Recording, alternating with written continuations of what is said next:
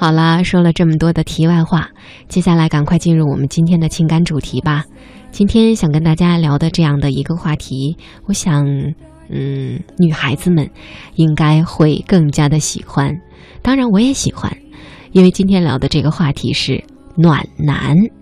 那么你身边有没有暖男呢？曾经。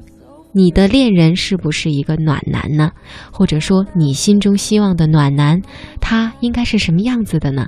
欢迎你可以在曼妙生生的微信公众号上告诉我。我们先来看看作者韩松洛，他眼中暖男是一种什么生物呢？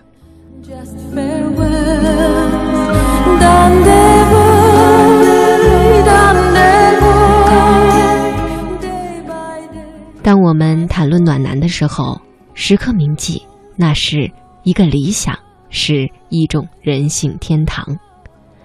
百度百科给出的定义：所谓暖男，是能给人温暖感觉的男子。暖男的要素呢，更多的体现在生活和情感的领域。他们温和细腻，能够洞察和体察别人的情感。他们勤劳肯干。懂得照顾人，是顾家爱家的生活家。那么，世界上有没有这么温暖的人呢？似乎有吧，在电影里，在小说当中，在明星给出的形象里，比如说《来自星星的你》当中的都教授，还比如说电影《横道世之介》当中的主人公横道世之介，他像是某个人。又像是所有人，他分明是有特性的人，呈现他性格的细节都是那么的具体，但他又是有空性的，他像是一个幻觉。所以呢，网友说你会觉得世之介这个人物是真实存在于生活当中的，只是想不起他到底在哪里。他是一千个人合成的。是用理想性格为素材做成的芭比娃娃，更是二十世纪八十年代那个纯真时代的化身。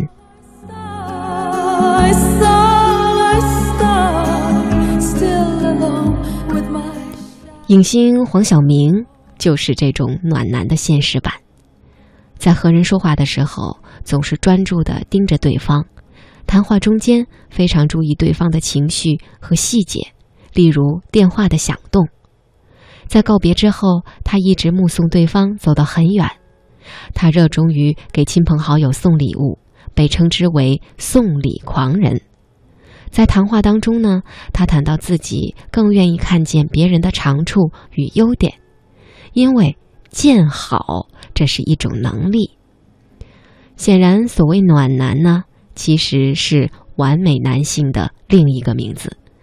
只不过呢，这一次加上了新的表述，换成了温暖派包装，更注重强调男性的情感能力，隐藏了对他们经济能力的要求。为什么会在这样的年代出现这么一种需求呢？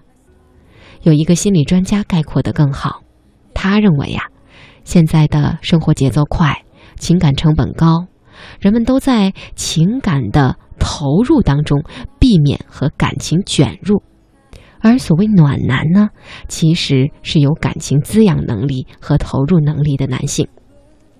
正如电影《卡萨布兰卡》当中那段台词所说：“一个男人有没有钱，有没有地位不重要，重要的是他有没有生命力。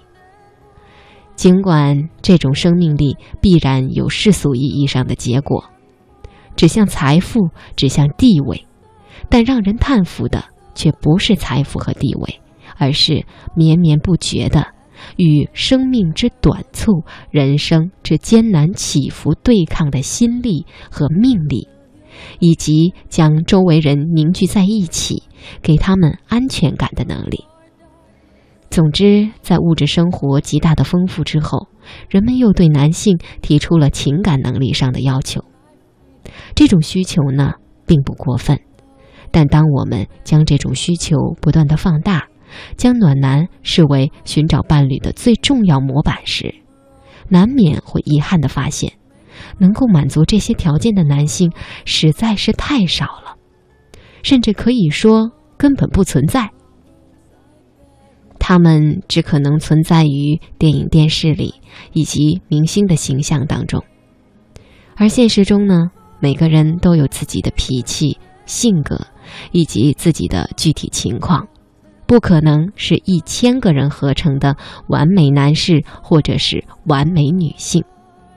暖男其实是一个人造生物，供人们幻想和对照，而我们面对的只可能是一个具体的人，有瑕疵，有缺陷。对一个人提出一千个人的要求，这多少有点虚妄吧。那么，隐藏在这种暖男寄托背后的，还是人们一直以来的完美渴望，一种乌托邦一样的性格理想。沉湎在这种完美渴望里，只会让人对现实越发的失望，对自己的认同日渐降低。所以，当我们谈论暖男时，要时刻铭记，那是一个理想，是一种人性天堂。而我们掉过头来。还是要面对自己千疮百孔的人生，以及漏洞百出的命运。